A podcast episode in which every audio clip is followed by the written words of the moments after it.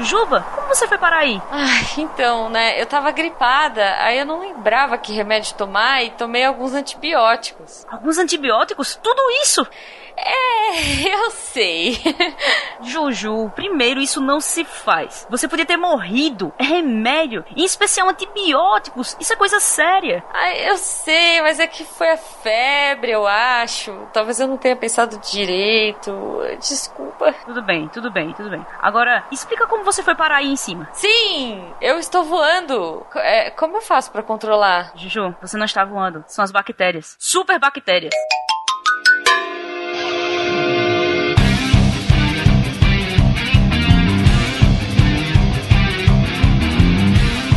Olá, pessoas! Aqui é a Jujuba de São Paulo e eu quero descobrir como combater a virose bacteriana.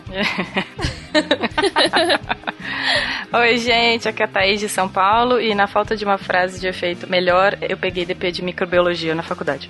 Oh, Olá, pessoal, aqui é Yara de Jabutabal, São Paulo e o treponema não é pálido nem viscoso. Nossa! Oi, gente, aqui é a Flávia de Presidente Médici Rondônia e hoje estamos aqui em Doses Cavalares. Olha. Nossa. e no horário, hein? Ó, sem atrasos. Olá, pessoal. Aqui é Cris Vasconcelos, direto de Pernambuco e, pela etimologia da palavra, até o revólver é um antibiótico. Ui, mas gente. que pesado. Olá, gente. Aqui é a Marlene e o unicórnio morre a cada vez que um paciente olha pra mim e fala: Ah, doutora, não precisa, eu tenho esse antibiótico lá em casa. Ui, dói. Medo, medo. Você está ouvindo o SciCast, porque a ciência tem que ser divertida.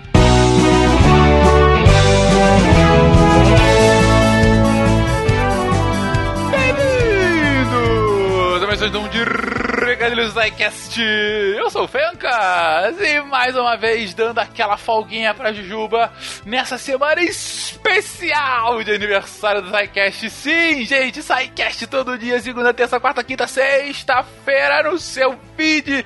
É uma explosão de divulgação científica para vocês hoje, falando sobre antibióticos. Antibióticos, o que são, para que servem, por que tomá-los, por que não esquecer de tomá-los. Vamos acompanhar essa jornada científica de como nós conseguimos hoje é, ralar o joelho e não perder a perna daqui a uma semana. Enfim, gente, se você gosta desse programa, se você gosta dessa iniciativa, se você gosta de ter SciCast todo dia nessa semana de aniversário, isso só é possível por conta do seu apoio no patronato do SciCast, no Patreon, Padrinho ou PicPay. Gente, a gente tá tendo, imagina o trabalho que os editores tiveram para editar tudo, para tá aí na, na, no feed de vocês para vocês ouvirem. Isso só é possível porque vocês apoiam esse episódio. Se vocês querem continuar essa pujança, essa grande vitalidade do programa, apoie, apoie a iniciativa. E se você quiser falar conosco, entre em contato tanto no post aqui comentando esse episódio, quanto a partir de contato@saicast.com.br e converse, deixe sua opinião, fale o que, que você está achando desse nosso lindo programa, desses nossos episódios, enfim, da iniciativa como um todo. Vou parar de falar que eu já estou falando demais. Um beijo e aproveitem o programa.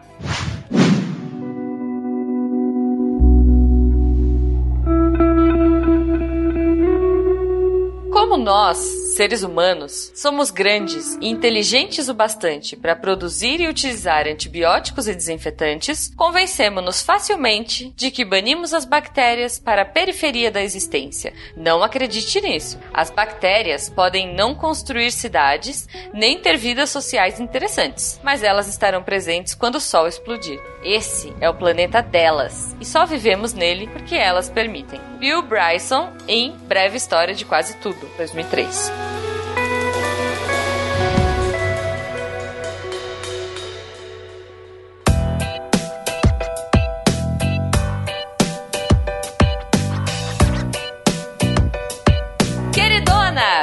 Olha, eu tô de fencas hoje. Ei, Estamos Eba! aqui nesse Girl Power maravilhoso pra Yes. falar de antibióticos, o que são, como vivem, como surgiram, como se reproduzem, como matam.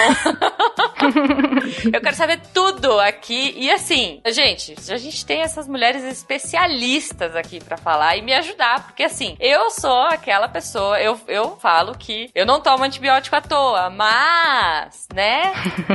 Ah, se- meu Deus, o mais.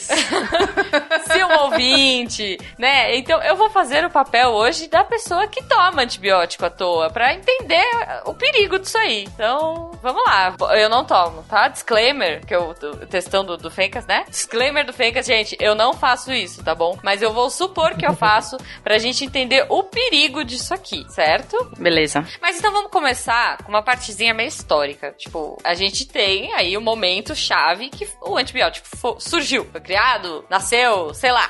Vocês vão me dizer melhor. Mas é, então, me conta um pouquinho dessa história, meninas. Me contem aí. Bom, antes do século XX, né, a gente não tinha muito relato com o método científico que a gente tem hoje, então não era cheio de informação como a gente tem hoje das coisas que a gente usa, de substâncias em geral. Mas o que acontece é que as pessoas já tinham o, o costume de tratar infecções, já sabiam o que, que era uma infecção bacteriana, mas elas eram tratadas naquela coisa meio folclore medicinal. Então, quem aqui já não ouviu falar de cataplasma, uma coisa assim? Sim, sim. Então, tem alguns nomes para algumas, tipo, misturas de coisas que as pessoas não sabiam exatamente o que que era, mas sabia que aquilo melhorava um quadro que era tido na época como um quadro infeccioso por bactéria, entendeu? Então, já se sabia que muitas coisas tinham propriedades antimicrobianas, mas não sabia exatamente como é que aquilo funcionava, né? Depois, no século XIX, a gente tem 25 anos de muita descoberta e depois o século XX com tudo que a gente tem mais ou menos até hoje. Então, nesse pedaço do século eh, XIX, nesses 25 anos, a gente tem que o Pasteur, que foi o que mais fez experimentos com bactéria nessa época, e ele é famoso até hoje, nome de instituto e tudo mais, e ele falou assim, uma, uma frase dele, né? Que se a gente pudesse intervir no antagonismo observado entre algumas bactérias, isso ofereceria os maiores sucessos para a terapêutica. Por quê? Porque já tinha um estudo de ecologia, sabe? De você saber como que as bactérias crescem umas com as outras ou não. Se elas crescem na presença de um, se elas crescem na presença de outras. Esse tipo de estudo já se sabia. Só que era tudo meio na cagada, né? Imagina, imagina, como assim? Imagina, a gente contamina a cultura até hoje com bactéria da mão, então Olha não aí. tem problema. As cagadas acontecem até hoje, elas só são, assim, boas pra gente descobrir muita coisa. Então, E o que acontece é que muitas das culturas que eles faziam em laboratório, por exemplo, eu quero fazer uma cultura de salmonela, foi a bactéria que eu mais trabalhei na vida. Ela tem que estar pura, ela tem que estar com uma bactéria só, né? Só que se eu respiro perto dela, por exemplo, ela se contamina com várias outras coisas e aí o que eu tenho crescendo lá é um mix de tudo de vida que tiver nesse meu né? Respiro. Exato. Uma coisa que eu queria complementar aqui, que na verdade, no início aí, as pessoas ainda não tinham exatamente esse conhecimento do micróbio, né? Vamos dizer assim, da, desse... Na verdade, elas, elas não sabiam nem... Elas tinham a- aquela ideia que a, a vida surgia do nada. É. Lembra aquele experimento do pedaço de carne lá ah, e que, puf, sim. brotavam as larvas, né? E Sim. então, era bem empírico mesmo a- os tratamentos das infecções e tudo mais. Assim, ah, eu, eu tô com um machucado aqui na perna, tá doendo, então eu vou usar aquela plantinha ali pra fazer um cataplasma. E aí melhorou. Então, ah, então, ó, fulana ali teve essa mesma pereba na perna e ela fez isso e melhorou. Isso aí vai passando de geração. Ah, aquele, aquele outro ali teve essa pereba, botou aquela plantinha e morreu. Aí não sabe se, se morreu por causa da plantinha, se morreu por causa da, da infecção. Então aí a, a descoberta do microscópio e depois as vidas, né, os micróbios, os animáculos e tudo mais, que aí a depois depois disso ainda que, que veio essa segunda etapa aí dessa ecologia, dessa produção de possíveis medicamentos que controlassem essas microfloras, essas microbiotas aí da- das infecções e tudo mais. Então, resumindo, você tinha um culpado a partir daí, né? Você tinha. não eram os humores, tumores que eles chamavam, né? Não era o ar, não era nada, né? Era. Tinha a vidinha lá que era causava isso. Lembrando também que antes disso, se você estivesse brincando com seu gatinho, seu, ga- seu gatinho te arranhasse, você morria, basicamente. Você tava muito morto depois disso. Sim. Sim. Se o Fencas estivesse aqui, ele já culparia o pobre gato. Com certeza. Só que aí, gente, a gente tá falando do século XIX. Século XIX, por exemplo, é, pra quem viu o cast de DNA, já não, a gente não tinha conhecimento do DNA, mas de como as bactérias se replicam, sim. Essa gente não tinha, a gente não conhecia os mecanismos de, por exemplo, das plantas. Um exemplo delas é aquela Artemisia, se não me engano, em que era usada pelos chineses e a gente só veio descobrir realmente o antibiótico que tem lá ah, na década de 70, eu acho. Mas como as bactérias se replicam, ah, já estudava bem bactéria nessa época. Aham, e não, já sim. tinha também cultura de fungo. Isso que também é importante. A Flávia quis pontuar que ah, a descoberta da- das, das bactérias para depois também partir de um, de, um, de um momento que sabia que a culpada eram as bactérias, É. c- começar a guerra contra elas, né? Tipo, Exato. tá, Sim, vocês sim. existem? Como a gente vai te matar agora, né? Pra você focar no inimigo, entendeu? O inimigo agora é outro. É isso que eu ia É. falar. Como a Flávia pontuou, né? Antigamente, antes se achava que as doenças, como a Marinha falou, eram os humores, era o tempo frio, era porque passou vontade, era porque Deus quis, né? É porque não ganhou um presente, sei lá, essas coisas que, que ainda hoje você vê em algumas, algumas situações aí, né? Eu fico meio doída quando eu não ganho presente. Pois é, é verdade. Pois é, pois é. Isso é grave. Antes dessa descoberta era tudo mais senso comum, né? Era tentativa e erro, era mais nisso. Era uma coisa meio curandeiro, né? Aquela... Exato, exato. A gente tá pondo então aqui um começo de não, sabemos, são as bactérias, a gente já viu as bichinhas no, no microscópio, elas são o nosso inimigo. É isso. Uhum. Exato. Então, beleza, ok. Sim. Então vamos lá. Então o Pasteur, Pasteur, fazer o biquinho, né? Ele, oui, o Louis, Lu- Louis Pasteur, Pasteur. foi o primeiro cara aí. Sim, ele que. Na verdade é o que ficou mais famoso, né? Tem um monte de gente que estudou isso na época, mas ele que conseguiu ficar mais famoso com isso, porque ele fez vários tipos de estudos com bactéria. Mas o que é importante a gente falar é que na época também já, já tinha sido descoberto outro microorganismo que é o fungo. Depois foi dado o nome dele de fungo, mas leveduras já, já eram conhecidas na época. E uma das culturas de leveduras que eram mais feitas na época era do Penicillium glaucum. Então, do mesmo jeito que a gente faz cultura de bactéria, a gente consegue fazer cultura de fungo. Ô, Curirim, você tem sementes dos deuses, não é? Pode me dar uma, por favor? Obrigado. Ei, céu! O quê? Agora eu entendo. Essa semente é fantástica. O Pasteur, um pouquinho mais pra frente, lá em 1870 e pouquinhos, ele fazia pesquisa com outro tipo de bactéria, que é o Bacillus anthracis, que é o que causa o antrax. Olha E, aí. é, e ele falou, o que ele viu nesse, nessa época é que o antrax não crescia na presença do penicílio. Mas como que eles veem isso? Não é tipo colocar uma coisa propositalmente. Essas coisas estão na mão, sabe? O fungo tá na mão. É tipo você esquecer o seu arroz na geladeira e aí começa a crescer uma colônia verde, aí depois você vai olhar de novo, tá uma vermelha que dominou a, a verde. Nossa, é lindo isso. gente. Não, isso é uma E coisa que eu acho fascinante quando tem aquelas matérias do Fantástico que os caras vão e falam assim: ah, é fone de ouvido, vamos ver se seu fone é contaminado. Xuxa um cotonete ali, põe na plaquinha, mas também tudo tem, né, bactéria, gente. Vamos combinar? Se eles, né? Enfim. eu lembro que rolou mó terrorismo na época dessa pesquisa do fone. Você tem bactérias, Jujuba? Eu, imagina, eu não, eu não.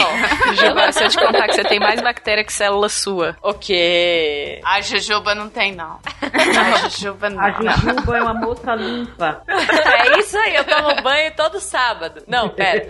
Sou pobre, mas eu sou limpinha. Sou limpinha. Vamos lá, vamos lá. Vamos. Eh, Divagamos, divagamos.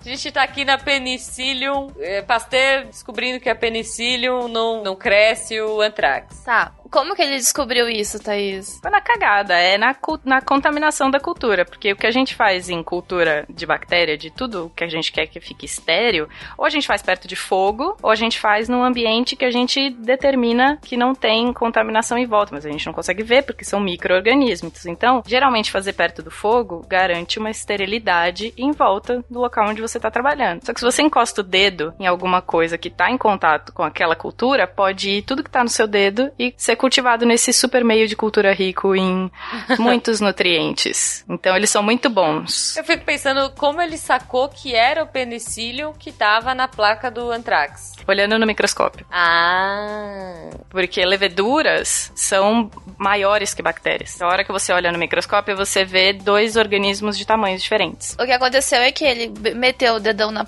na placa dele, né? Exatamente. A gente fala no laboratório pipetar com o pé. Isso! e daí, o que aconteceu é que ele deixou um tempo lá no laboratório, saiu, viajou, foi no fim de semana, né? Quando ele voltou na segunda-feira, o que, que ele viu na placa? Não tinha bactéria. Não tinha Olha bactéria. aí. O que tinha era um outro organismo. Daí ele xingou porque ele deixou bactéria ali, ele voltou, não tinha mais, né? Ele xingou o estagiário, provavelmente falando alguém fez cagada aqui. A culpa é do estagiário sempre. Bolsista, a culpa da iniciação, é. Deve ser, exatamente. E aí ele fala assim: não, mas peraí, a gente tem como ter alguma conclusão disso. Todo experimento que dá cagada, a gente tira alguma conclusão de que alguma coisa deu errado. E ele concluiu que o Bacillus anthracis, que era a bactéria, não crescia na presença daquele fungo que era o penicillium. Gente, santo penicillium. Só que ainda não tinha visto uma- um potencial terapêutico para isso, né? Era só uma coisa de ecologia de micro-organismos ali. Então um não cresce na presença do outro. Depois, mais um pouquinho pra frente, outro médico, um médico italiano chamado Vincenzo Tibério, ele publicou um artigo sobre essa ecologia, de novo, falando que alguns extratos de mofo, de leveduras, eles tinham poder antibacteriano. Então, outros tipos de fungos também conseguiam impedir o crescimento de outros tipos de bactéria. Mas só no fim do século XIX que foi publicado uma coisa assim, um- uma dissertação com peso realmente que poderia fazer com que outras pessoas se interessassem pelo tema, né? Que é o estudante de doutorado Erne- Ernest Duchesne. Ele publicou um- a dissertação dele que chamava Contribuição para o estudo da competição vital em micro-organismos, antagonismo entre os mofos e os micróbios. Então, ele já começou a falar como competição. Competição é um termo bem ecológico de uma relação entre dois micro-organismos. Aqui podia ser tipo Batman versus Superman. Tipo, bactéria versus supermofo. Sei lá. Marvel versus DC. Contanto que ninguém chame Marta, tá tudo certo, né? Entre os dois aí.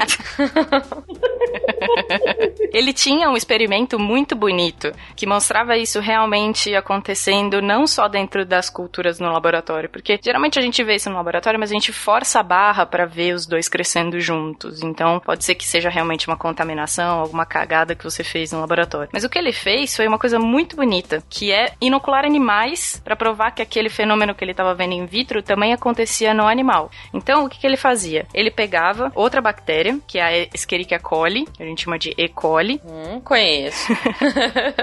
o pior é que a gente estuda na escola, né? A E. coli. Eu lembro Ah, desse é que ela é muito usada pra mil coisas. É. Ah, uma das mais estudadas. É, então, pois é. Verde, brilhante, é linda.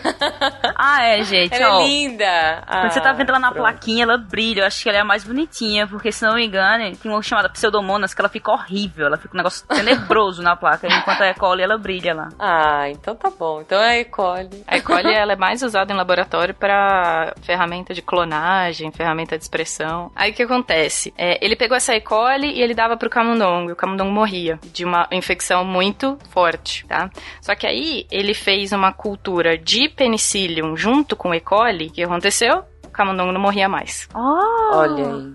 Mágica, Oh. né? Ele, ele, peraí, Thaís, ele injetava essa combinação do penicílio com E. coli no, no, camundongo, no camundongo? Uhum, exatamente. Ele fez duas coisas. Ele, ele fez cultura conjunta e inoculou os dois juntos. E nenhum dos dois morreu. Tem o que foi inoculado com a bactéria que foi cultivada na presença do penicílio e quando os dois foram inoculados juntos. Sabido? Muito bom. Bonito, né? Muito Realmente bonito, um, um bonito. fenômeno que a gente consegue mexer mais, porque se a gente transportar, sei lá, o camundongo não morrendo por uma pessoa, não morrer de infecção, já começa a pegar muito mais pesado, né? O negócio começa a ter muito mais potencial terapêutico. Legal, pô, bacana. Então o Sr. Ernest mandou muito Parabéns, bem. Parabéns, Ok. Slow Clap. Exatamente. Depois disso, isso tudo no século XIX, quando a gente ainda não tinha muitas técnicas além dessas que eles testaram, de ou cagadas ou Uhum. testes elegantes em camundongos. No século XX, que as técnicas começaram a se, a se desenvolver mais, veio o nosso, provavelmente a pessoa mais admirada nessa área, que é o Alexander Fleming, que descobriu a penicilina. Sir Alexander Fleming. Sir, desculpe, Sir, desculpe. Por favor, Sir. Sir Alexander. Esqueci o título dele. Só uma coisinha. É porque tem um carinha que é muito esquecido nas disciplinas de micro, que ficou exatamente entre esses dois, em 1900. E eu acho esse cara, assim, um cara de uma persistência muito grande.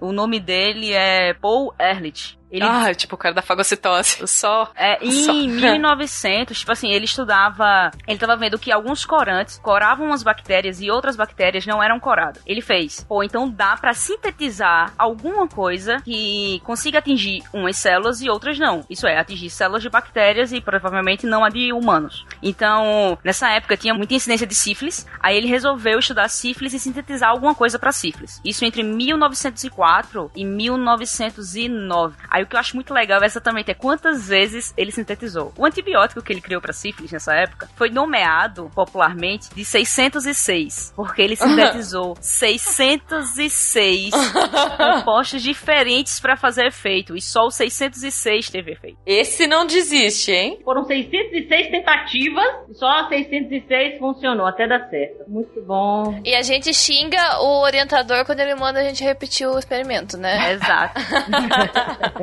Exato. Cara, ele errou, entre aspas, 605 vezes. Aprendam, aprendam com isso, pessoas. Persistam. Aprende a baixar a cabeça e fazer a 607, a 608, a 609. Exato, pô. Então, cara, ele testou 605 coisas diferentes até achar o composto que realmente conseguisse matar a sífilis. E até nessa época, se não me engano, o tratamento pra sífilis era com mercúrio e era tipo. Ui, que Ah, porque mercúrio é muito bom. Aí quando ele conseguiu sintetizar isso, foi o medicamento mais vendido, o medicamento mais receitado, usado até a criação da penicilina. Aham. Olha só. E a galera esquece dele, velho. Ô, Curirim, você tem sementes dos deuses, não é? Pode me dar uma, por favor? Obrigado. Ei, céu! O quê? Agora eu entendo. Essa semente é fantástica. A penicilina veio num, num bloco, né, de coisas. Enquanto ela foi descoberta, várias outras coisas também foram descobertas, porque tinha muita gente trabalhando com isso. Só que o Sir Alexander Fleming, antes de chegar direto na penicilina, ele descobriu uma outra coisa que é usada até hoje, que é a lisozima. A lisozima é parte do nosso sistema imune inato, que é uma enzima que ela é produzida, por exemplo, e ela é secretada na lágrima, pra gente não se contaminar quando a gente coça o olho, quando chora, pra gente não se contaminar em vários outros em secreções, tá? Que são locais de fácil acesso para a bactéria. A lisozima, ela é usada até hoje, por exemplo, se tem anti-inflamatório para garganta, essas pastilhas que vêm com anestese, com anti-inflamatório, Sei, sei. Eu sou viciada nisso. de vez em quando vem com lisozima. Se eu estiver assistindo um filme, sou muito chorona em filme, eu estiver assistindo um filme agora e alguém disser, você tá chorando? Eu vou dizer, não, são lisozimas. São Olha, lisosimas. Me- Boa, boa. Eu tô me Lisosimas. limpando. Eu estou limpando meus canais. Então vamos lá, dúvida 1. Essa pastilhinha da garganta, ok? Usar de vez em quando, assim? Sentir uma dorzinha de garganta? Toma, não tem problema. Porque eu adoro, gente. Tomar igual bala. Você tá perguntando é isso, né? Eu tive uma época que eu usei que nem bala. Meu eu acho Deus. isso uma maravilha, só parênteses. Eu tinha muito, muita dor de garganta. Meu Deus. É, pois é. Não, não é legal, né? Então, gente, não, não usem que nem balinha. Não, não, não. Essas pastilhinhas não tem problemas maiores, não. Assim, vão, vão Ok. evitar coisas mais simples, né? Agora, quando você tiver uma infecção de verdade mesmo, não, não fique só nas pastilhas. É melhor procurar procurar o Não médico. fica na pastilha, É, Ela não gera resistência. Exato. né? Se a Jujuba começar a tomar pastilha igual bala, Fini, que ela é viciada, Sim, ela, sim. ela não vai criar o apocalipse zumbi a partir de bactérias. É isso que você tá falando, né? É, não, Tranquilo. não vai. Tranquilo. Jujuba, é porque não tem antibiótico ali, não. É antihistamínico. Ah, É. Então tá ótimo. Então é tudo bem. Vamos descobrir, olha só, a minha meta nesse programa vai ser descobrir como eu vou criar com o meu ato errado de antibiótico um apocalipse zumbi. É isso que eu vou fazer. Vambora. Na cagada, é tudo na cagada. Sim, sim, mas eu vou fazer o uso todo errado. Vamos lá.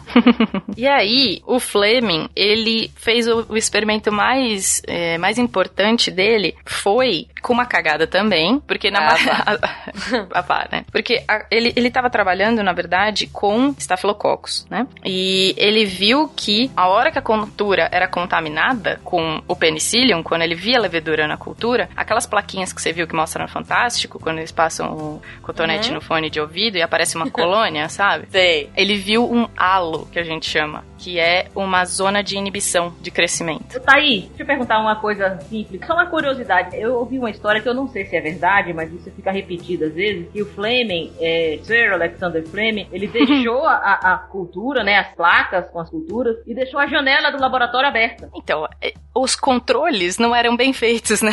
É, exato. E aí contaminou e a grande sacada dele foi que ele observou e acabou, né, tirando isso. É, realmente foi, um, foi contaminado por acidente. Só que, tipo, outras pessoas também pesquisavam e também era contaminado. Hoje em dia, você contamina com toda a segurança que, que a gente tem, você pega placa de bactéria contaminada. A questão aí foi a sacada que ele teve, porque todo mundo pegava a placa e fazia, ah, tá contaminado, jogava fora. Ele fez, não, peraí, vamos dar uma olhada aqui. É que no fim dele tinha esse halo bonitinho. Hoje a gente usa antibiótico para selecionar a bactéria e a gente já sabe os antibióticos, spoiler da vida.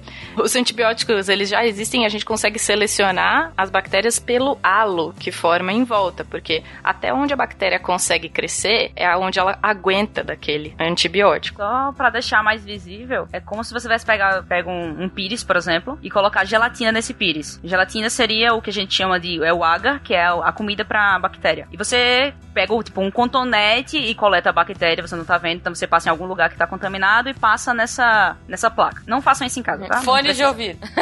É, pega, passa o fone de ouvido lá. Tá, xuxa o fone de ouvido ali na, na, na, na Se gelatina. você olhar pra esse vírus depois, você vai ver que cresceu, a gente no laboratório vê as colônias de bactérias que são, como a gente disse, por exemplo, bolinhas, no caso da E. coli, que ficam brilhosas. No caso dele, como tinha sido contaminado, tinha a formação de um fungo no centro. O fungo é bem maior, fica aquele fungo mesmo que você vê em pão, por exemplo. Só que entre o fungo e a, e a próxima colônia de bactéria tinha um espaço grande, que é esse halo que forma em volta, porque não tinha crescido ali por causa do fungo, mesmo não estando em contrato com o fungo. Uma área após ele ainda também não tinha bactéria, devido a alguma coisa que aquele fungo tinha. Tá, tinha uma barreira. Parecia um, sei lá, uma muralhinha da China.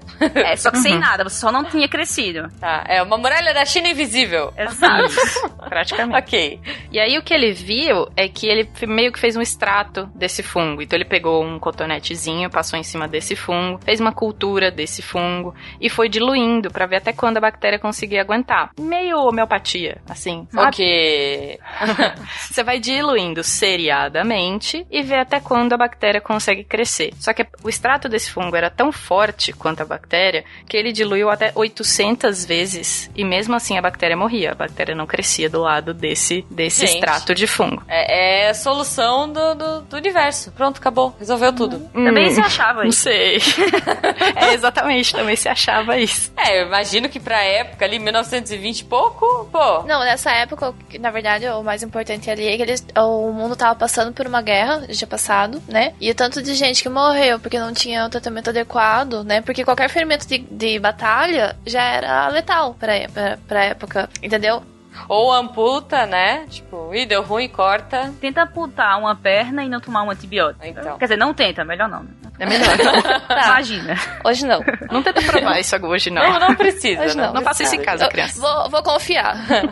Não, uma curiosidade da, da penicilina é que na época eles tentaram tratar câncer com penicilina, né? O que eles achavam que na época era câncer, né? Porque hoje em dia é muito mais estudado. Mas ele era capaz de tratar um pouco, mas não era capaz de matar totalmente. Então ele entrava em remissão, mas depois voltava. O que eles tinham de conhecimento de tumor era cons- eles conseguiam tratar um pouquinho com a penicilina, porque na época acharam que aquilo era pra curar tudo, né? Então tudo que aparecia na frente, ah, vamos tratar com isso agora então, porque é o remédio do milênio. Era quase Justo, aqueles justo. vendedores de rua. Ó, cura câncer, cura Cogumelo do sol. coração partido. Ai, gente, a banha do peixe-boi. Banha do peixe-boi. Ele vendia no trem. É cogumelo do sol, sabe?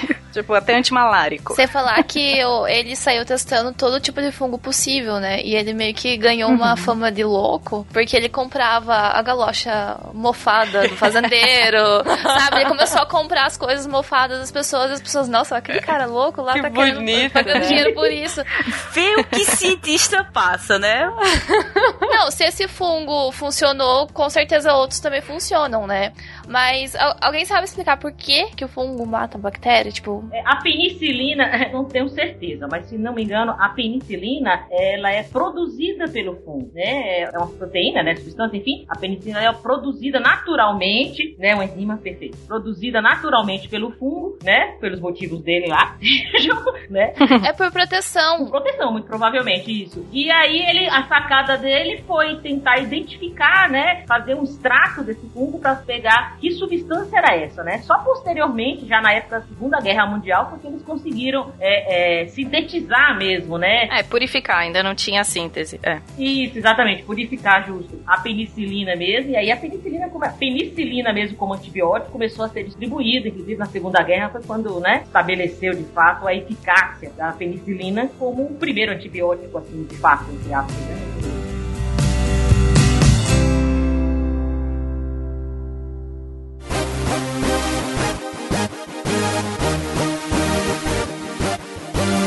Então, gente, só pra resumir e ver se eu entendi. Tinha esse fungo, você criava esse fungo e aí ele produzia alguma coisa, sei lá, como que vocês chamam? Pode chamar de composto. Um composto. Tá, composto, então. Tá, então ele produz um composto que isso, essa melequinha, sei lá se é meleca ou não, mas é- esse treco, esse composto é a penicilina. Isso. A baba do, do, do fungo.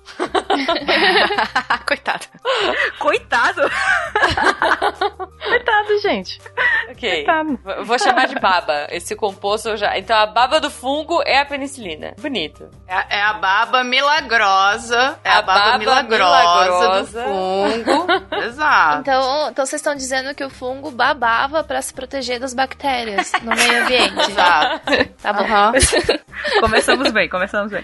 Que bonita a cena. E aí, cara, essa penicilina virou o astro da elite de 1940 e poucos. Sim. E muitos. A E promessa dela, foi né? indo, assim. Isso, a promessa dela. Na Segunda Guerra, ela salvou muitas vidas, a gente sabe mesmo, né? Ela foi realmente muito útil, mas depois se percebeu, e a gente vai acabar falando mais adiante, né, de resistência, que ela também não era efetiva contra todas as bactérias, e até aquelas bactérias que ela tinha se mostrado efetiva começaram a desenvolver resistência. É, foi a sensação, mas alguns pesquisadores avisaram que poderia acontecer. Tipo, vai dar ruim. É, avisaram que ia dar ruim, que a, a bactéria poderia desenvolver resistência. Só que eles não imaginavam que seria tão catastrófico como acabou acontecendo. Ah, gente, mas a história tava ficando bonita, poxa. Tava, tipo, salvando tudo. Não, posso contar mais uma coisa bonita dela? Por que, que ela foi tão bem utilizada nessa época? Porque ela não era tóxica. Então, tudo que tinha de tratamento para bactéria, para infecções, era muito tóxico. A pessoa tinha muito, efe muito efeito colateral de, de, de, tomar aquele medicamento. A penicilina não tinha quase nada de efeito colateral. Então, ela foi muito mais aceita pela população. Tá, entendi. Entendeu? Então, beleza. Então a gente veio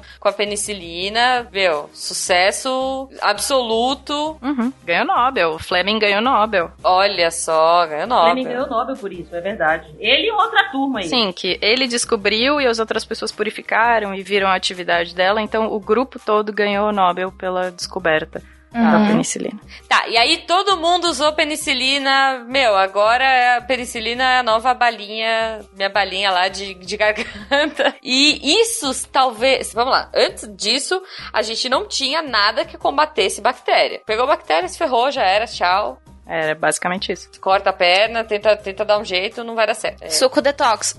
Suco detox, homeopatia. É, pois não é, dá. isso era mais efetivo. Penicilina pra frente, a gente começa a matar essas bactérias e aí, caramba, é a solução. Será que isso, é, dúvida minha, tá, gente? Isso começou a tornar as bactérias mais fortes ou não? As bactérias tinham umas que eles não cons- que ele não conseguia combater. Já tinha as que ele não conseguia combater. Naturalmente já haviam aquelas bactérias que eles não, que a penicilina não conseguia combater, eram as que sobreviviam, por exemplo, numa infecção, você mata 99% das bactérias, sobra 1% que é resistente. Esse 1% acaba se multiplicando e no final você tem mais resistentes do que não resistentes, né? E aí depois se descobriram outros mecanismos de, de resistência, né, das bactérias que, que, que as meninas vão falar mais pra diante, que elas ainda conseguem, aquela bactéria resistente consegue ainda transmitir para outra bactéria não resistente a capacidade que Olha ela tem de safado. Resistência. É, bactéria é, é- vai tomar conta da humanidade. A bactéria, a bactéria, ela tipo dá aquela estraladinha de dedo assim, de pescoço e passa a, a faixinha do ram, né? Aquela Passa a faixa de capitão assim. pra frente, exato. É, isso, exato. cara. Mas assim, pra, pra, só pra falar em, assim, a favor da penicilina, ela teve um papel importantíssimo, né? A gente tá falando que ela foi super utilizada, foi de fato, mas era a única que existia, né? A gente tem que ter, ter isso em conta. E de fato, o abuso, né? O uso indiscriminado, até porque não se sabia, não se tinha muito controle, acabou levando à proliferação dessas bactérias resistentes. Mas a penicilina passou, hoje em dia, ela é base para muitos antibióticos. Existe uma série, uma classe inteira de antibióticos de derivados da penicilina. né? E ainda hoje você tem cepas de bactérias que são resistentes e muitas patologias a gente trata com penicilina. A velha e boa bezetacil, né? É muito útil. Ai, muito Boa útil. relativa, né? Dói.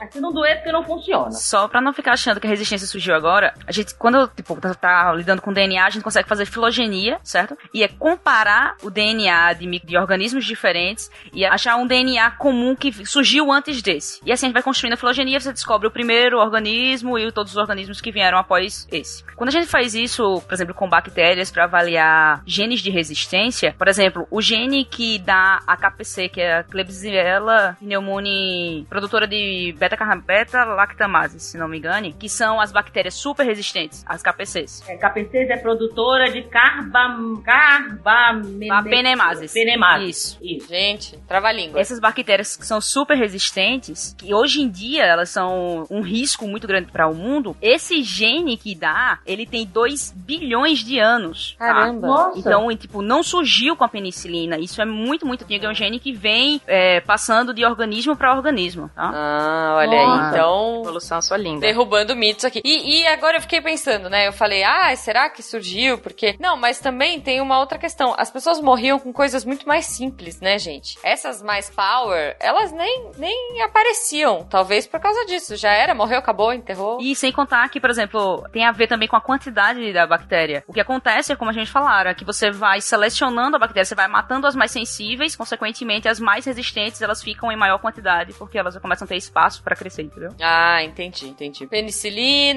45 ali. Estamos sucesso. A penicilina é a queridinha da, da, da galera. Nobel pro Fleming e pra equipe dele. E aí? E aí a, a penicilina começou, a, na verdade, um outro tipo de antibiótico, que eles de antibiótico de extratos de fungos foram purificados. E aí veio uma, um outro antibiótico que ele chama tireotricina, e ele é um- uma porcentagem de dois tipos de antibiótico que depois a gente coloca é, os nomes todos difíceis no, no- em algum link no post. Mas ele é produzido por um fungo que ele chama Brevibacillus brevis. Só falar porque o nome é bonitinho. Ah. Eu tenho a impressão de que ele foi breve. Sabe por que, ele chama breve? Porque É. ele é um antibiótico local. Ele não é sistêmico.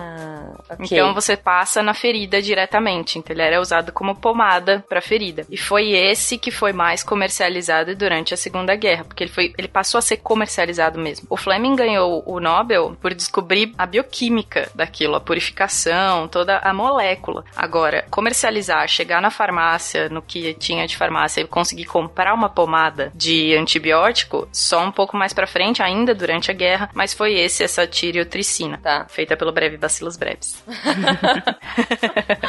Lembrei do Spengler agora. O William, né? O, o Pepino, o breve, então. Bacilos, o breve. Bacilos, o breve. É. Breve Bacillus brevis. Boa, então, gente, perfeito. Então, ótimo, porque a gente tá começando a ter vários tipos, vários antibióticos diferentes. É isso? É pra isso que a gente vai caminhar, então? Exatamente. A gente caminha pra era de ouro dos antibióticos, que aí entre 50 e 70 foi quando foram desenvolvidos a maior quantidade de antibióticos. E de 70 para cá, a coisa começa a ficar feia. complicada. Aí, Jujuba, vamos fazer assim, ampassando sobre essa classificação dos antibióticos. Aí foram desenvolvidos vários antibióticos, já se descobriu que as bactérias, né, eram a causa das, das- muitas doenças e etc e tal. E aí o- os antibióticos passaram a ser alvo da indústria e dos pesquisadores e foram descobertos e sintetizados vários, né? E a classificação é um problema, porque são tantos e você pode classificar de tantas formas, então a gente vai fazer aqui de uma forma, vou falar aqui de uma forma bem assim, ampassando para não ficar chato e para não ficar também desinteressante, tá? Tem várias formas de você classificar. Uma classificação mais básica é você dividir entre os antibióticos que eles chamam de bacteriostáticos e bactericidas. Bacteriostáticos são aqueles que inibem a reprodução da bactéria, mas não matam a bactéria, certo? E bactericidas são aqueles que matam a bactéria, certo? Uma outra classificação, eles falam, é possível fazer uma classificação através da origem dos antibióticos, né? Segundo uma classe tipo, é, são aqueles que são produzidos por bactérias, são aqueles que são produzidos por actinomicetos, que é um, um tipo de microorganismo, outros produzidos por eumicetos e tal. Através da biossíntese, tá? Que são antibióticos que aí eles fazem essa classificação de, de acordo com a- o composto químico, uma forma química do antibiótico, né? Derivados de aminoácidos, é, você tem antibióticos derivados de carboidratos, você tem antibióticos derivados de, de propionato e outros outros antibióticos eles nem sabem classificar o certo, que eles colocam como antibióticos diversos, já que são várias estruturas químicas diferentes. É tipo, é um antibiótico muito louco aí, e é isso É, aí, de gente. várias coisas, várias coisas. É o grupo aleatório, é isso, né? Isso, exatamente, um grupo aleatório. Grupo aleatório. É tipo, geralmente, quando eu pego uh, o que tem na minha geladeira, jogo na frigideira e, e almoço aquilo. É isso, Tá é aquilo. É, é, Eu não sei muito bem o que tem lá, mas funciona, mata a minha fome. é o RO, né? O resto, o resto de ontem, né? Mata a fome. Isso, isso, É é. por aí. e eles também sobre, é, eles classificam de acordo com a ação sobre determinadas bactérias. Então você pode ter antibióticos que agem sobre germes, bactérias gram-positivas, outros que agem sobre bactérias gram-negativas, né? Outros que agem sobre bifobactérias, sobre fungos, que acabam sendo antibióticos também, são chamados de antifúngicos, enfim, né? E é, os de ampla ação, que matam tanto fungos quanto bactérias, quanto gram-negativos, quanto gram-positivos. Protozoários também, né? Que tem que matam os protozoários e tal. Caso alguém esteja se perguntando em casa ou no carro, quem tá ouvindo o cast, se antivirais estão nessa classificação, não. Antibióticos não. não- o vírus não entra nos micro-organismos que são afetados por antibióticos, tá? São antivirais mesmo, não tem, não tá envolvido. É uma classificação à parte, exato. A virose bacteriana da jujuba não funciona. As bactérias não tem. Não funciona, exatamente. Bem lembrado. Tá. Ó, posso falar? Esse de amplo espectro que você comentou, eu já vi muito no House. Já assisti House, sou formada em medicina pelo House e Grey's Anatomy. e, gente, eles falam: ah, a gente não sabe o que a pessoa tem. Dá esse antibiótico de amplo espectro e a gente vai ver o que vai acontecer. Obviamente, gente, no final era, sei lá, porque o cara usou uma calça jeans com, que veio de sei Era lá lupus. onde. Não, nunca era lupus. Não, nunca era lupus. Mas assim, mas é legal falar isso porque, é, e, não sei, aí você pode me corrigir, Yara. É comum ado- adotar essa coisa de dar um de amplo espectro, você não sabe exatamente qual é a bactéria, mas você dá um antibiótico de amplo É espectro mais ou menos. que vai pegar. Não, a diferença assim, você vai dar um tiro com um revólver ou com uma escopeta? Ou às vezes com um canhão mesmo, é. É, um canhão. Canhão. Eu gosto de canhão. É, na verdade, Jujuba, assim, clinicamente, o que, que a gente faz? A gente direciona, por exemplo, uma pneumonia. Atualmente, você não precisa identificar a bactéria que causa a pneumonia, fazer uma cultura do escarro, da, da hemocultura etc. Então, uma pneumonia simples da comunidade, como a gente fala. Até a pessoa chega no consultório, você vê que tá com pneumonia. Quem sabe quais são as bactérias que comumente causam pneu- pneumonia? Streptococcus, né, é, é, algumas bactérias atípicas e tal. Então, a gente já tem um grupo de antibióticos Que funciona meio que pra todo mundo ali. Exatamente, 99% das bactérias vai pegar. Pronto. Então, a gente às vezes não precisa identificar o patógeno, mas a gente já sabe qual é o grupo de patógenos responsáveis por aquela doença. Isso vale para a maioria das doenças. Tá? A maioria das vezes. Agora, existem situações, geralmente são casos muito graves, em UTIs, né, em pacientes House. que são manipulados, é, pacientes cirúrgicos ou que ficam muito tempo internados, em que realmente o paciente desenvolve alguma infecção. Você não sabe qual é a origem, não consegue às vezes identificar a bactéria, e aí nesse caso você usa para salvar a vida do paciente até você ter a cultura. Uma cultura leva às vezes 3, 5, 7 dias para crescer uma bactéria. Nesse período o paciente não pode ficar sem proteção. Aí você usa esses antibióticos de largo espectro que a gente fala, ou seja, para matar tudo. Se você conseguir identificar a bactéria, usou 3, 5 dias desses antibióticos. No quinto dia chega lá a moça do laboratório, doutor, ó, cresceu tal bactéria, né, uma pseudomonas na cultura, na, cultura de urina. Aí você faz, opa, geralmente essa cultura vem com um antibiograma. Foi esse esse teste dos antibióticos que as meninas falaram, esse halo cresce no laboratório, eles, eles testam vários antibióticos, e aí quando o laboratório vem pra mim, eu sei, essa bactéria, essa pseudomonas ou qualquer que seja, ela é sensível a tal e tal e tal antibiótico, é resistente a tal, tal, tal antibiótico. Aí eu já sei, aí eu troco, né? A gente faz o reescalonamento, como a gente diz. Aí eu já posso usar um, dire- um antibiótico direcionado. Você vai focar mais. Exatamente. Vai pegar um revólver específico para aquela bactéria. Exatamente. Só que às vezes acontece a gente não conseguir identificar. Muitas vezes acontece, né? E aí você tem que terminar o tratamento com a bala de canhão. Eita, nós. Lembra do pires que eu falei com a, com a gelatina? Aham. que cresceu o fungo e é, criou o halo. Pronto, a gente faz no laboratório, a gente só não usa o fungo, né? Porque não dá. Quando a gente passa a, o suave, o que eu chamei de contonetezinho lá com a bactéria, a gente coloca naquela placa também uns discozinhos de antibióticos. Parecem aquelas pastilhazinhas AS, só que de cada antibiótico. Aí forma esse halo ao redor e a gente sabe exatamente de quem ela é sensível e quem não é sensível cresce bactéria até junto do antibiótico, por cima do antibiótico, entendeu? Uhum. Ela tá nem aí pra aquele antibiótico. A gente vai com uma régua e mede qual é o espaço entre a bactéria e, a, Isso, e o papelzinho exato. com, com antibiótico. Que loucura, gente. Aí manda pro médico, ó, deu sensível pra essa, não deu sensível pra essa, ou se não, não deu sensível pra nenhuma, te vira, entendeu? É, por- é- é- assim. mas é uma felicidade quando a gente acha uma bactéria. Você fala, ah, cresceu alguma coisa na cultura, graças a Deus. Chega aqui. Quando você recebe uma cultura, você tem um paciente com alguma infecção grave. Sepsemia talvez seja o que mais mata hoje no mundo, depois de violência, né? Mortes violentas. Quando você consegue identificar a bactéria, nossa, modifica o prognóstico e o tratamento do doente. Você consegue se direcionar. Então, assim, é uma felicidade quando a gente consegue identificar. É muito bom. Ô, Curirim, você tem sementes dos deuses, não é? Pode me dar uma, por favor? Obrigado. Ei, céu! O quê? Agora eu entendo. Essa semente é fantástica. Gente, tá bom. Vocês estão falando dessa parte bonitinha que você botou lá o- o- na plaquinha, vários tipos, vocês descobriram que a bactéria vai é pra um, é boa pra outra, ruim, morreu, não morreu, essa coisa toda. Mas e a bactéria? A gente tá falando aqui do- do- de todo esse processo, mas como é que ela é? A gente já citou isso em alguns casts passados, depois a gente fala mais. Mas assim, vamos dar um resumo pra galera, pra eles entenderem como ela funciona, pra gente entender como que a gente vai destruir essa safada. Vai na malandra. A, a bactéria, igual foi falado lá no, no começo, ela é uma coisa bem simples, assim. É um organismo unicelular, só que ela domina o mundo, né? Então, como é que ela é composta? Ela é composta por uma cápsula. Essa cápsula dela, ela é tipo uma... É tipo um... Não, não é um muco, mas funcionaria, assim, como um muco de proteção dessa bactéria, né? Porque ela sofre aí agravos, ataques, então ela tem aquela proteçãozinha é, por essa cápsula. É a pokebola dela.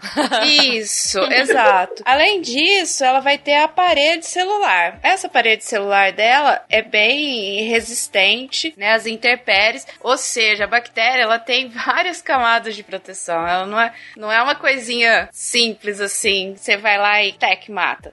né? Tem, to tem todas essas, essas barreiras. Ela tem essa parede celular e além da parede celular, ela tem a membrana celular. Eu tô indo de fora para dentro, tá, gente? Caramba, tá. Então, peraí, ela tem muco, uma, uma membrana que é mais durinha, uma casquinha. Mais rígida, isso. Aí dentro dela tem outra. Ela tem a membrana celular, que aí é mais parecido com a membrana que a gente tem na, nas nossas células, né? Eucariotas normais, mas já é um, é um terceiro limite aí para ser ultrapassada. Aí ela tem os ribossomos, os grânulos, as, o material genético dela, o Tudo bem guardadinho lá dentro desse citoplasma da célula, tá? Então, os antibióticos, eles vão alterar, ou vão quebrar, ou vão romper, ou vão dar algum problema aí nessa, nessa estrutura da, da formação da bactéria. Cara, eu tô imaginando. Gente, na minha cabeça, eu tô imaginando a bactéria, tipo assim, é uma pessoinha que tá com uma roupa de, tipo, aquelas armaduras medievais. E aí, depois da armadura tem uns travesseiros. E em cima do travesseiro tem, tipo, meleca, muco. e ela tá guardadinha lá dentro. Não tá fácil. Exato. É. Tem aquela gosma em volta dela, assim, que se alguém Que vier delícia. pegar a bichinha, ela te escapa, entendeu? É, ela é toda muito bem. Ela não tá aí há bilhões de anos à toa. Ok, ok. Então, beleza, vamos lá. Vamos enfrentar esse serzinho todo protegido aí. Lembrando que desse serzinho todo protegido, as bactérias, nós estamos falando das patógenas, né? Que é essas que causam doença no nosso organismo. Porque, além delas, a gente tem mais outras diversas que a gente vive em simbiose, que a gente vive Sim. em equilíbrio. No intestino. É as que moram na Jujuba. Não, não, em mim não. Juba é limpa. Juba toma banho todo sábado. Eu sou limpinha. Beleza, é importante a gente saber que a gente tem bactérias também que são benéficas e que coexistem com a gente. Tá, a Jujuba quer matar as bactérias dela. Vocês estão entendendo, né? Eu quero- Não, Pois não. é, vocês estão falando da estrutura da bactéria e eu só consigo lembrar do trio ameba das meninas superpoderosas, velho. Quando vocês falaram de gosto.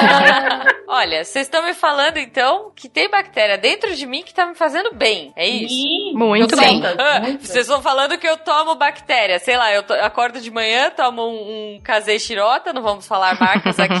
ah, tô tomando bactéria. Até parece, né? Mentira isso. Não. Não, não, é verdade. É, sim, gente. É verdade. Aí você tá to- to- tomando um probiótico. Se você come um- uma glucose, aí você tá tomando um pré-biótico, que vai facilitar o desenvolvimento das boas bactérias. O, probiótico são bactérias boas que você já vai ingerir. Ah, vá. Então, peraí, você tá falando que eu tô tomando bactéria. Eu não sei o que você está tomando, Juju, mas assim, quando você toma o probiótico, você tá tomando bactérias boas para sua flora intestinal, ou sei lá qual que você tá repondo. Quando você toma de manhã aquele leitinho da marca Paga Nós que eu falo, realmente são bactérias vivas. Sei, pequenininho, assim, que dá vontade de tomar inteiro, aquele, né, os É, cinco que vem do mesmo. pacotinho. Queria um pote de um litro, né? É. Sim, gente. Olha, eu vou falar que aqui na minha cidade tem um que vende de meio litro, viu? É uma marca aleatória, assim, mas juro, meio litro. Eu fiquei pensando, nossa, imagina, né? Como deve fazer bem pra flora. Não, porque é muito gostoso, né? Esse negocinho é gostoso. Então, beleza, eu tô fazendo bem. É uma coisa, Jujuba, que, que o pessoal utiliza e você pode comprar isso em cápsula também. Existe em- eh, essas bactérias em cápsula que eu, por exemplo, que não gosto desse negócio, se, eu, se eu precisar, eu tomo a cápsula. E a gente utiliza bastante na medicina, na medicina veterinária, após um tratamento com antibiótico. Que o antibiótico, ele vai acabar, a gente vai falar aqui dos mecanismos de ação, Exato. mas ele, ele vai atuar em todas essas bactérias por onde ele passar. Não só nas ruins, quanto nas boas também. Dependendo do tamanho do tratamento e, e- e de como, da duração e da, da agressão, você vai acabar precisando fazer a reposição dessa, dessas bactérias aí benéficas ao seu organismo.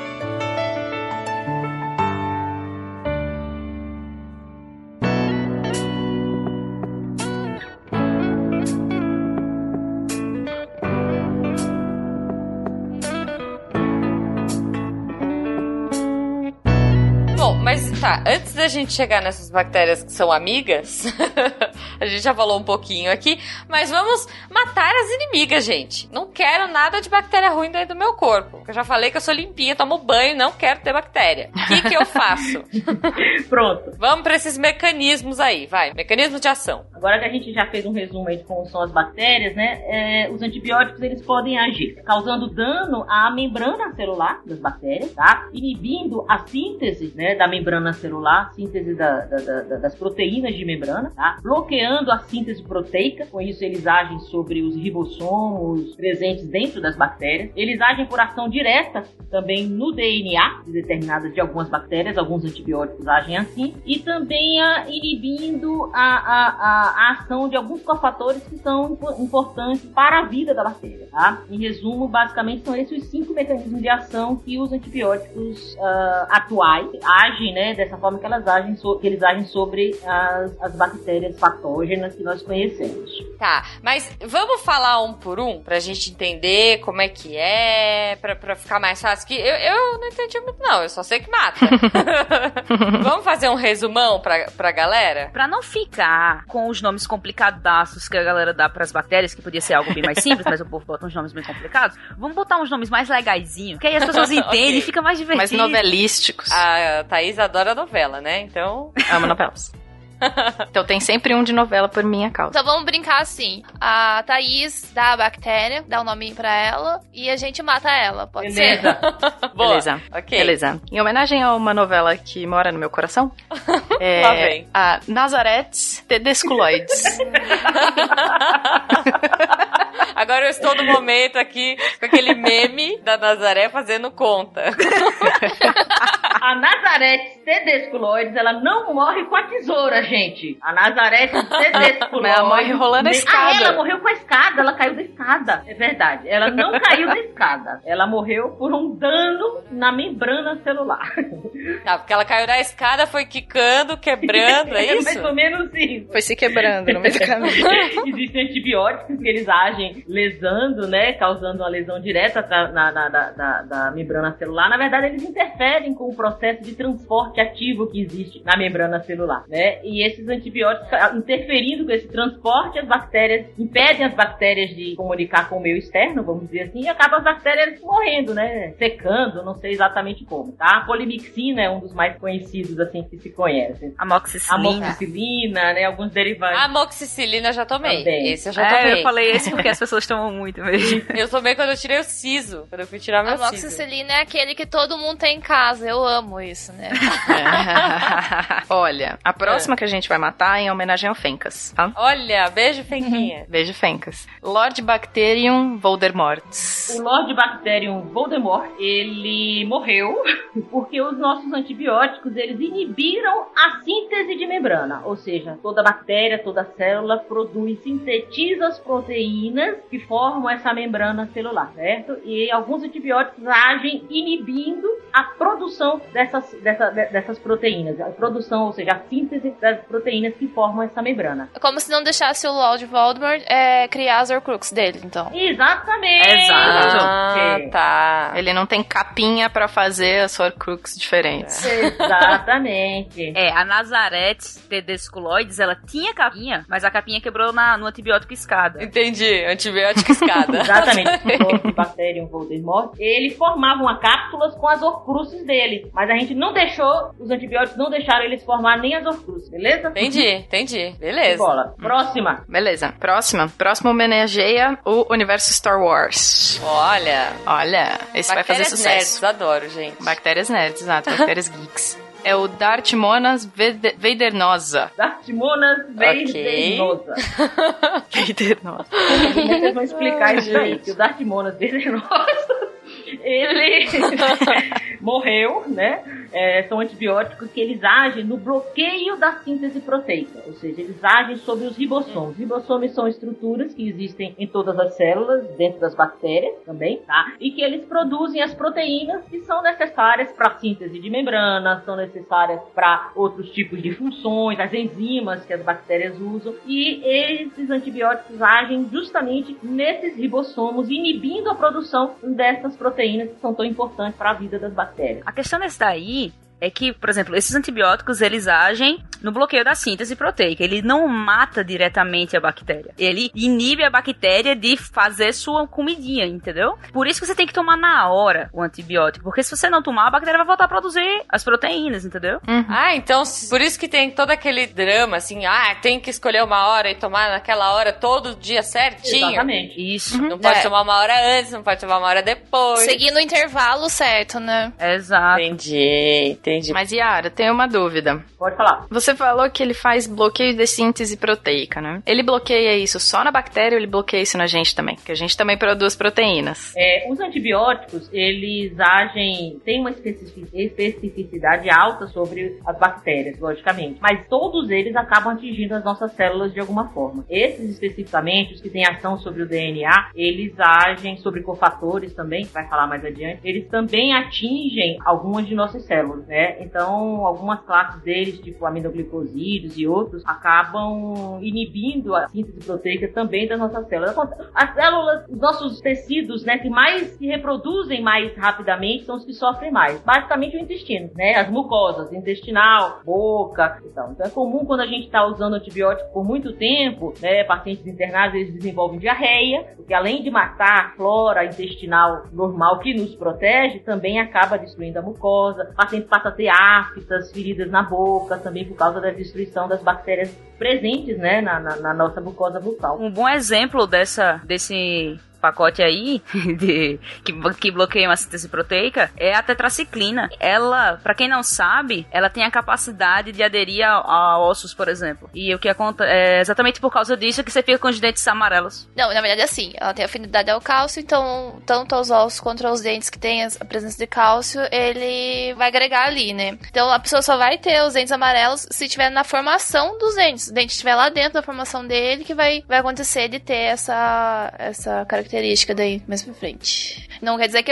qualquer dente amarelo escurecido vai ser por causa do, do antibiótico, né? Do é por isso que entendi. o Darth Monas Vader Nosa usa máscara, que é pra ninguém ver os dentes amarelos dele. Pior que ele tem o dente tudo zoado, né?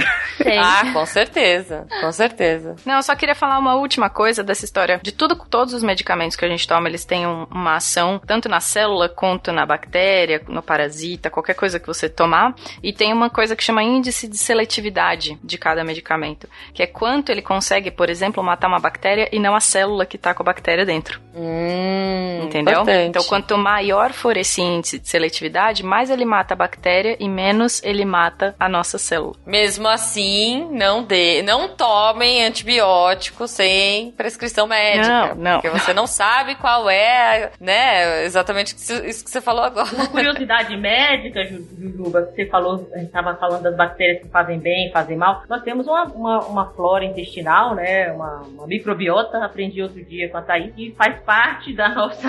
Vive, né, mora, convive conosco, no nosso intestino. Tem muitas funções, nos ajuda por diversas formas, né. Alguns antibióticos, metronidazol, clindamicina, dentre outros, mas são os mais conhecidos. Se você toma esses antibióticos, esses antibióticos combatem a infecção, ou qualquer que seja, mas eles também podem esterilizar a flora intestinal. Eles matam essas bactérias. E com isso, as pessoas, os pacientes desenvolvem uma diarreia. A gente chama isso de colite pseudomembranose. Uma diarreia difícil de tratar, entendeu? Então, às vezes, você trata o paciente com antibiótico para uma determinada infecção e o paciente acaba desenvolvendo esse tipo de, de, de problema em decorrência do uso do antibiótico, né? É aquela coisa que, que às vezes acontece, né? Não tomem antibióticos sem prescrição médica.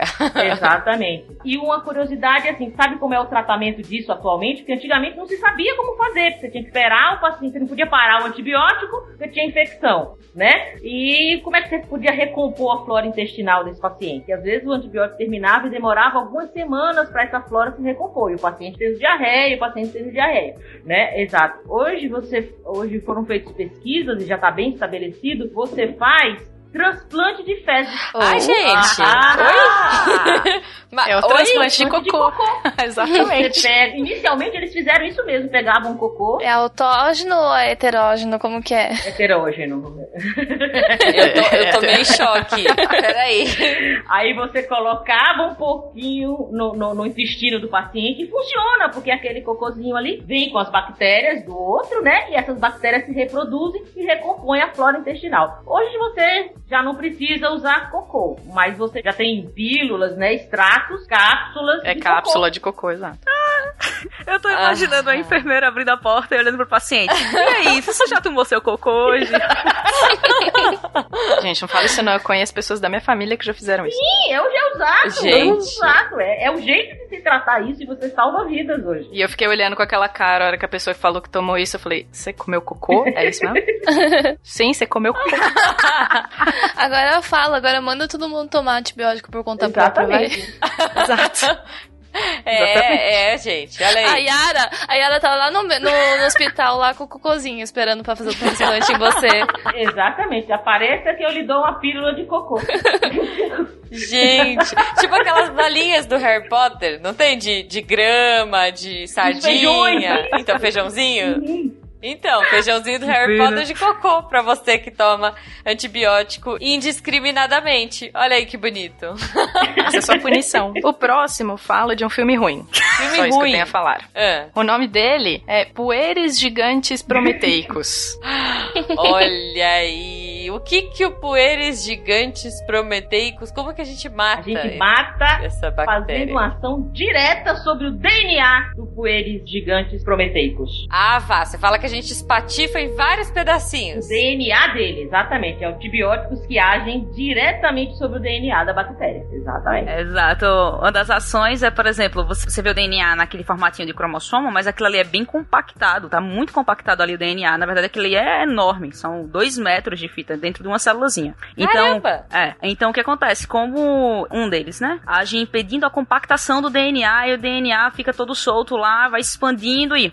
Olha aí, aí, beleza. Escutou o barulhinho? Como é, Cris? Gostei do efeito. É. Ele faz isso dentro de mim. De novo, por favor, de novo. O DNA vai se expandindo, se expandindo, se expandindo e... Ah, adorei, adorei, gente. Então, é, quando eu tomo um antibiótico desse tipo, tá rolando isso dentro de mim. Tá tipo vários burri- burrinhos do Shrek, assim. Puc, puc, puc, puc. É, tipo isso. Ok. Exato. Bonito, bonito. Gostei desse, gostei desse. O próximo é um dos Ah, meus favoritos, que também é de novela, óbvio. pra, pra, pra encerrar, né? Claro, com chave de ouro. É o Odetecoccus Reutemann. Odete Cocos Reutemann, ele vai morrer por falta de cofatores. O que, que isso quer dizer? Que alguns antibióticos, eles inibem a ação, né, ah, de alguns cofatores, algumas enzimas que algumas bactérias têm e que são essenciais para a vida dessas bactérias. Um exemplo é o ácido fólico. E alguns antibióticos agem sobre o ácido fólico, que ele é importante em algumas funções, e inibindo a ação do ácido fólico, você prejudica e acaba matando a bactéria. Áci- Ácido fólico, mais conhecido como Heleninha. Leninha Reutemann. Pra quem não assistiu a novela, gente, pra quem não assistiu a novela, foi um dos grandes mistérios dos anos 90, sei lá, 80, 90. Quem 80. matou Odete Reutemann? E aí, então aqui nesse caso, eu acho que a gente usou isso porque ela não, é, ela era extremamente odiada, é isso? Tipo, não tinha amigos que ajudassem ela, então esses cofatores aí a gente poderia considerar como esses amiguinhos que poderiam ter tê-la feito sobreviver, mas não fizeram. É isso? Exato, ela não tem amiguinhos. Porque ela não tinha amiguinhos nenhum. Nenhum, nenhum. Nem a própria irmã. Queridos ouvintes, eu quero desenhinhos dessas Sim. bactérias. Por Queremos. favor, Lá- ouvintes. Lá pro Derivadas. Catim! Coloquem aí no post pra gente postar no Twitter. A gente, olha, se vocês mandarem, a gente vai postar no Twitter, a gente vai postar no Instagram. E, óbvio, serão lidos e muito bem recebidos no Derivadas. Ô, Curirim, você tem sementes dos deuses, não é? Pode me dar uma, por favor? Obrigado. Ei, céu! O quê? Agora eu entendo. Essa semente é fantástica. tá, muito bom, gente. Então a gente já descobriu como mata, a gente já reiterou aqui, mas eu acho que vale um pouquinho mais do perigo que é tomar a moxicilina lá. Ai, tô meio ruim, né? Tipo, tô com dor de dente, Marlene. Não, tô com procure. a unha encravada, sei lá, vou tomar um antibiótico. Só pra gente entrar nesse risco que é tomar um antibiótico sem prescrição médica, morrem 700 mil pessoas no mundo atualmente por causa de bactérias superresistentes. E um estudo que foi bancado pelo governo britânico para estimar quantas pessoas morreriam em 2050 de bactérias resistentes, isso exatamente porque de, de 70 para cá, da década de 70 para cá, a gente não tem conseguido desenvolver antibióticos. Então a estimativa é que em 2050, 10 milhões de pessoas morram por ano, por ano devido a Caramba. bactérias resistentes. É, essa questão dos antibióticos, o desenvolvimento aí de antibióticos, ele vem caindo, né? Ah, no momento, eles têm 51 estudos de possíveis antibióticos para serem é, gerados, né?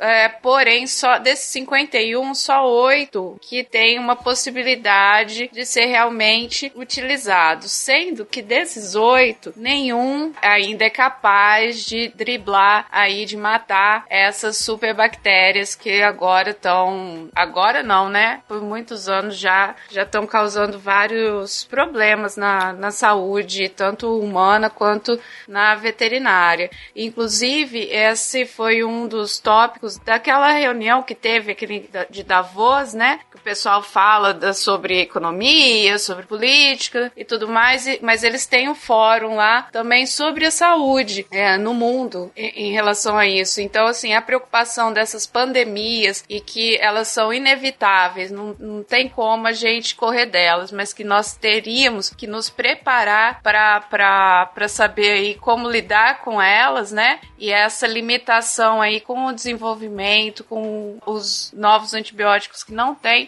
Então, é uma discussão mundial em relação a isso e, a- e- e o problema é realmente muito grande. Né, Vendo que assim, que atualmente a gente tem cerca de 8 mil tipos de antibióticos já descobertos, mais esses que a Flávia citou agora, que estão. Oito.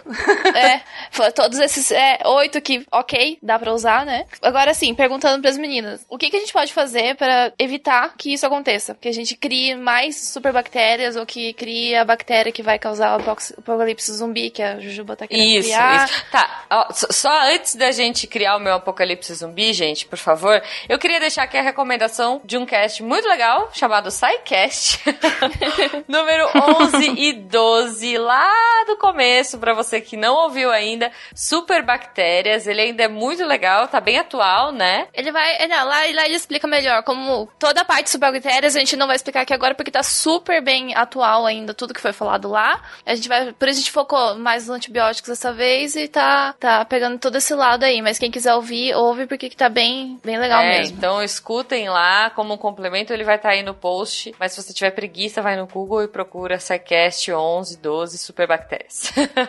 tá, agora vamos criar meu apocalipse zumbi pra acabar com esse cast e pra acabar com o mundo inteiro. Deixa eu pensar. Gente, ah, uma coisa, uma coisa que é legal, ó, é descartar antibiótico no vaso sanitário. Que coisa higiênica, né? Que coisa legal. Você vai lá, pronto, resolve. Acabou, jogou fora, né? Ah, não posso tomar. Marlene falou que eu não posso tomar, então eu vou fazer o quê? Eu vou jogar fora, eu vou jogar no lixo? Claro que não, vou jogar na água, porque aí dilui e acaba. Não é, não é assim? Homeopatia? Não? Agora você matou a Flávia do coração. É, é. Flavinha? Flavinha? Você tá bem? Não tô conseguindo respirar, não. Flávia está viva ainda. Não. Gente, eu quero criar um apocalipse zumbi, não? Olha, esse relato que eu dei, eu já ouvi algumas vezes, tá? Então por isso que eu tô colocando em pauta aqui. É, mas é bem, bem isso mesmo. Jujuba, é, eu já ouvi, eu já vi uns estudos sobre, eu não, eu não vou lembrar exatamente, depois eu posso colocar até lá no post algum, rel- alguma, o link, tá? E um sujeito aí, alguém resolveu fazer um estudo sobre a presença de compostos estranhos, assim, na água do mar. Foi lá na praia, no Canadá, na, na costa do Canadá, resolveu fazer um estudo encontrou uma alta incidência, né, uma alta uma percentagem de antibióticos nessa água. Mas o quê? Pois Como é. assim? Será que eu dando descarga na minha inocente residência, na minha humilde presidência vai gerar antibiótico no mar? No mar, no mar, né? Então, assim, uma das coisas que eles aventaram foi isso, foi esse descarte, né, inadequado, né, desses antibióticos. E dentre esses antibióticos tem outros, outros, outros, outros produtos, outros compostos que eles encontraram que, assim, que não são presentes na natureza que a única fonte seria o homem, que vinha da cidade, é o descarte dos esgotos, das pessoas mesmo, que o que você joga no vaso sanitário vai parar no mar. Se você tem antibiótico pra descartar, é que você não tomou certo. Porque normalmente a receita ela dura o período que você tem que tomar, entendeu? Então, quando vem lá aquele papelzinho que a gente escreve com letra bonitinha, pra todo mundo saber o que, que tem que fazer, tomar a cada tantas horas e tudo mais, ele vai acabar assim que for pra acabar o efeito, né? Que você não precisa mais, ele vai acabar. Ah, tô com dor de garganta, tô tomando meu antibiótico, mas melhorei. O médico mandou tomar sete dias, mas em três dias Ah, eu melhorei. Mas eu tô bem, pra que que eu vou tomar? Ficar tomando O remédio? que, que as pessoas pensam? Ah, vou parar aqui, vou guardar essas daqui, né? Próxima vez que eu tiver dor de garganta, Isso, eu tomo. já né? sei o que fazer. Jujuba? O da pro vizinho também tem essa, né? Ah, tô com dor de garganta, ah, toma, toma esse aqui que eu tomei e ficou bom. Também, indicar. Ô, Curirim, você tem sementes dos deuses, não é? Pode me dar uma, por favor? Obrigado. Ei, céu! O quê? Agora eu entendo. Essa semente é fantástica. Porque assim, igual a Yara tá comentando, a, a Marlene também, em relação a essa resistência ao descarte, ao uso indiscriminado, né, de antibiótico, agora tem uma regulamentação muito mais séria que precisa ter o farmacêutico, você precisa ter o, o remédio, a, a receita médica certinha na farmácia, né, para você adquirir o antibiótico. Mesmo assim, as pessoas conseguem fazer coisas malucas para comprar Ah, sempre tem uma farmácia que vende 100. Exato. Então, assim, vai muito da, da postura da gente mesmo entender exatamente como é que funciona e qual que é o problema todo. Porque nós, tomando esse excesso de antibiótico, descartando errado, tem antibiótico na água, né? Aí na água vai pro peixe. Ai, mas eu não como peixe. Ah, você não come peixe, mas você toma leite. Na vaca tem o antibiótico por causa da mastite. No porco tem o antibiótico por causa da diarreia. Na galinha tem antibiótico por causa, sei lá, mais do que. Ai, mas eu sou vegetariano, Flá. Não precisa matar os bichinhos. Então, mas aí você, você deixa- bebe água, entendeu? Todo mundo bebe água, a gente não tem por onde escapar, né? Então, assim, a consciência de todo mundo em relação a isso, ao uso correto. Ah, não, eu tô doente, eu preciso tomar esse medicamento e tomar o medicamento de acordo. Ou, e, e procurar o médico ou o médico veterinário. Porque vocês imaginam aí, tem essas, esses tanques de peixes, né? Tanques de. que são tratados os animais ali na água. Se eles ficam doentes, vai tratar com o quê? Vai tratar com antibiótico na água. Então, assim, tem que ser uma coisa muito bem feita por um profissional que saiba o que tá fazendo. Não dá pra gente tirar da cabeça. E igual uma vez eu atendi um produtor, ele tinha usado sete antibióticos diferentes na mesma vaca para tratar uma coisa que a gente trataria com o antibiótico mais simples dessa lista imensa de 8 mil antibióticos que a gente tem disponível. Só que ele já tava num grau assim de azitromicina na, na vaca, entendeu? Então, tudo isso nós somos responsáveis também, né? A partir do momento que a gente tem a informação correta do que, que deve ser feito, como deve ser feito, faz parte da, da- do nosso posicionamento aí como ser humano vivendo no mesmo planeta, todo mundo juntinho, né? Pra gente poder viver em equilíbrio e de uma maneira mais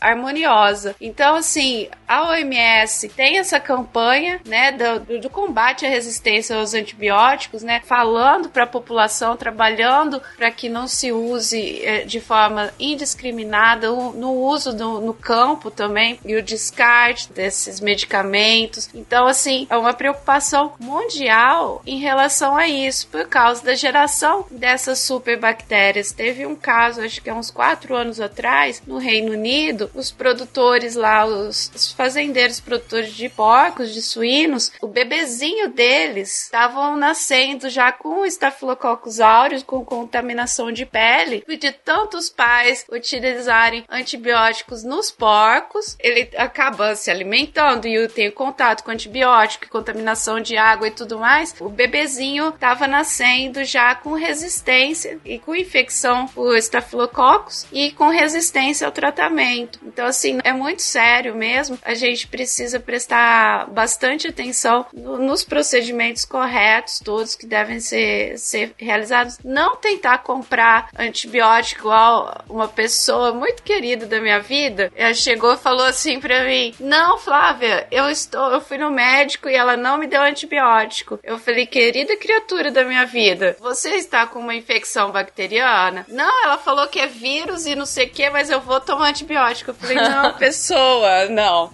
só para, por favor. Gente, se tem muitas etapas para você conseguir tirar um antibiótico de uma farmácia, é porque o negócio é muito sério. Não dá para brincar com isso. No post de Juba vai estar tá um vídeo muito interessante explicando, mostrando exatamente como o antibiótico ele consegue fazer essa seleção. Ele é um vídeo feito por uns alunos da Universidade de Harvard e foi publicado na revista Science junto com o artigo. O artigo também tá no post para quem quiser olhar. O vídeo é bem simples, qualquer pessoa não precisa ter um conhecimento para assistir esse vídeo. Lembra daquela plaquinha do Pires? Só Sei. os caras não fizeram na plaquinha do Pires, eles fizeram numa bacia de bolo, numa forma de bolo de 1,20m por 60 negócio enorme, certo? Dividiu isso em quadrantes, em nove quadrantes, basicamente. Assim, partindo como se fosse partindo o bolo de um lado ao outro, né? Os quadrantes. Tá. No primeiro quadrante de fora, eles não colocaram antibiótico. E nos quadrantes, até o quadrante do meio, eles foram acrescentando o antibiótico e aumentando a dosagem. Tipo, em um quadrante não tinha antibiótico, no próximo tinha a quantidade de antibiótico necessário para matar aquela bactéria. No próximo quadrante tinha 10 vezes a mais a dosagem. No outro quadrante tinha 100 vezes a mais. E no do centro tinha mil vezes a mais do que era necessário. Eles pegaram Pra e quê, colocaram gente? bactéria. é, eles pegaram e colocaram bactéria no do zero, que não tinha antibiótico. E aí o vídeo começa e você percebe, você vê a bactéria tomar aquele quadrante rapidamente. E não consegue ir pro próximo quadrante porque tinha antibiótico. Só que aí de repente você vê crescer um pouquinho. E depois que cresce um pouquinho, mais um pouquinho, ela toma o quadrante que teria a quantidade de Caramba. antibiótico pra matar. É Depois. tipo War. É, de pouquinho em pouquinho. Aí ela toma o de 10, toma o de 100 e depois ela cresce na de mil que era necessário. Gente do céu. Isso numa questão de 10 dias. É maravilhoso esse vídeo. Esse vídeo é ótimo. É, é maravilhoso pra gente imaginar o nosso apocalipse zumbi. Exato, pra você ver o que você tá fazendo no seu corpo quando você toma um antibiótico de forma errada. Ah, gente, deixa eu só dar um avisinho rapidinho aqui. Os antibióticos veterinários, é, infelizmente, a regulação deles para venda para o público não tá tão boa quanto o humano. Mas assim, gente, não, só não. Pelo amor de Deus, não vai usar antibiótico de cachorro por causa da sua gripe, com o seu nariz escorrendo, tá? Não façam isso. Gente, mas tem gente que usa antibiótico de cachorro, sério? Tem, tem. Não, É. não, gente, Então, Não. por favor, só não. não. Ok, porque senão você, ouvinte, que faz isso, que você tá agora com, com um pouco de medo, você pode ser o causador do apocalipse zumbi que vai destruir a Terra. Durma Ah, moleque. Boa noite. E você que não toma o antibiótico desse jeito, pega o áudio do SciCast, manda no grupo da família pra tua tia que toma o antibiótico desse jeito, colocando assim, é, pessoal cientista falando sobre os problemas dos antibióticos. Só desse jeito que o pessoal vai ouvir. Olha o que eu ouvi desses cientistas, vocês vão se surpreender. É, vocês vão se surpreender, tem que Exato. colocar isso. Vocês não vão acreditar. Ele manda o link do, do, do superbactéria lá surgindo na, na forma de bolo. Eu acho que a grande ideia, a grande atitude a ser tomada agora em relação aos antibióticos é isso, é, é tomar realmente só com a, com a indicação médica, tá? Tomar no tempo certo, não tomar nem a mais nem a menos, tomar no período correto dos antibióticos, né? Mesmo que teoricamente você tenha melhorado. Exatamente, mesmo que tenha melhorado, você tem que terminar no tempo correto, tá? E realmente acreditar nisso. Acho que não é nenhuma. A gente tá falando aqui, isso já é uma realidade no Brasil. Como as meninas falaram, as bactérias, as chamadas superbactérias, não é coisa que existe só lá não sei aonde, no centro de Nova York. Não, existe aqui, eu moro no interior de São Paulo. Essas subabactérias já chegaram aqui. Nós vimos isso, inclusive, na comunidade, tá? Coisas simples, tipo um abscesso. Vou contar para vocês, assim, só para ilustrar um caso que aconteceu há coisa de um mês na nossa UTI aqui. É uma menina, ela caiu de bicicleta, teve uma, uma fratura no, no, no,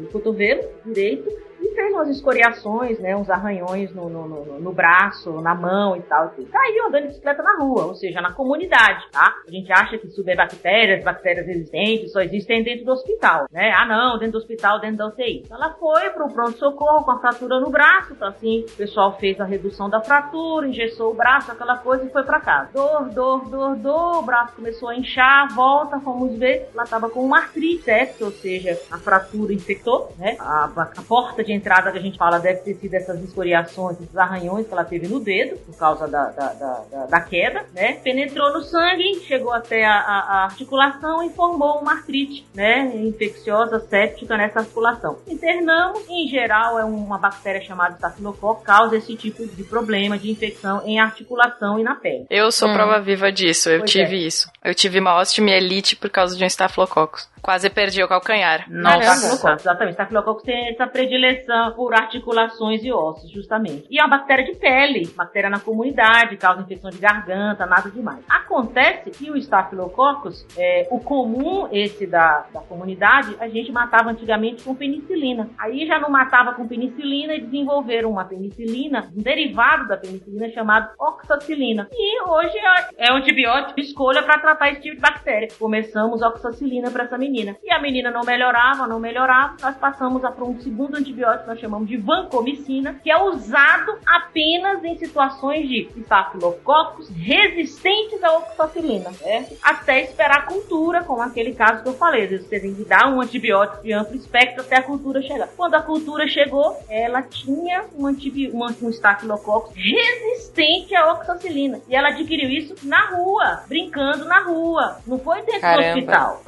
Essa menina quase Gente, morreu. É muito entendeu? perigoso. Então, essas bactérias já saíram de dentro dos hospitais estão na comunidade. Tá por aí. E por que, que elas saíram? Porque elas foram resistentes, foram, foram selecionadas, né? Por causa desse uso é, indiscriminado e inadequado, e que as pessoas acabam usando antibióticos de, de, forma inadequada. E fica esse recado aí. O mais importante é isso, é o uso correto e é uma realidade. Tá aí, não, é, não fica pensando que é ficção científica, que não é não. Isso que aconteceu comigo me fez nunca mais na vida tomar um antibiótico sem, sem indicação médica. Olha aí. Não precisa acontecer isso com as pessoas, sabe? Sabe? Você pode ter é, informação é, de outro jeito. com os é. exemplos que você escuta, né? É, né? No cast de hoje, nós aprendemos que antibióticos são como armas. Se você não sabe usar, você vai acabar atirando no amiguinho e não no bandido. Atire no Lorde Bactéria Voldemort. Atira nele.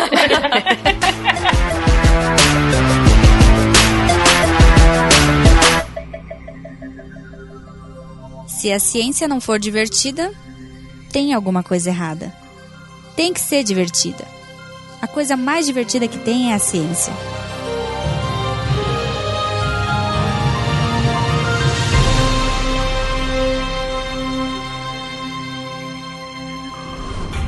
Este programa foi editado por Tapcast. Edições e produções de podcast.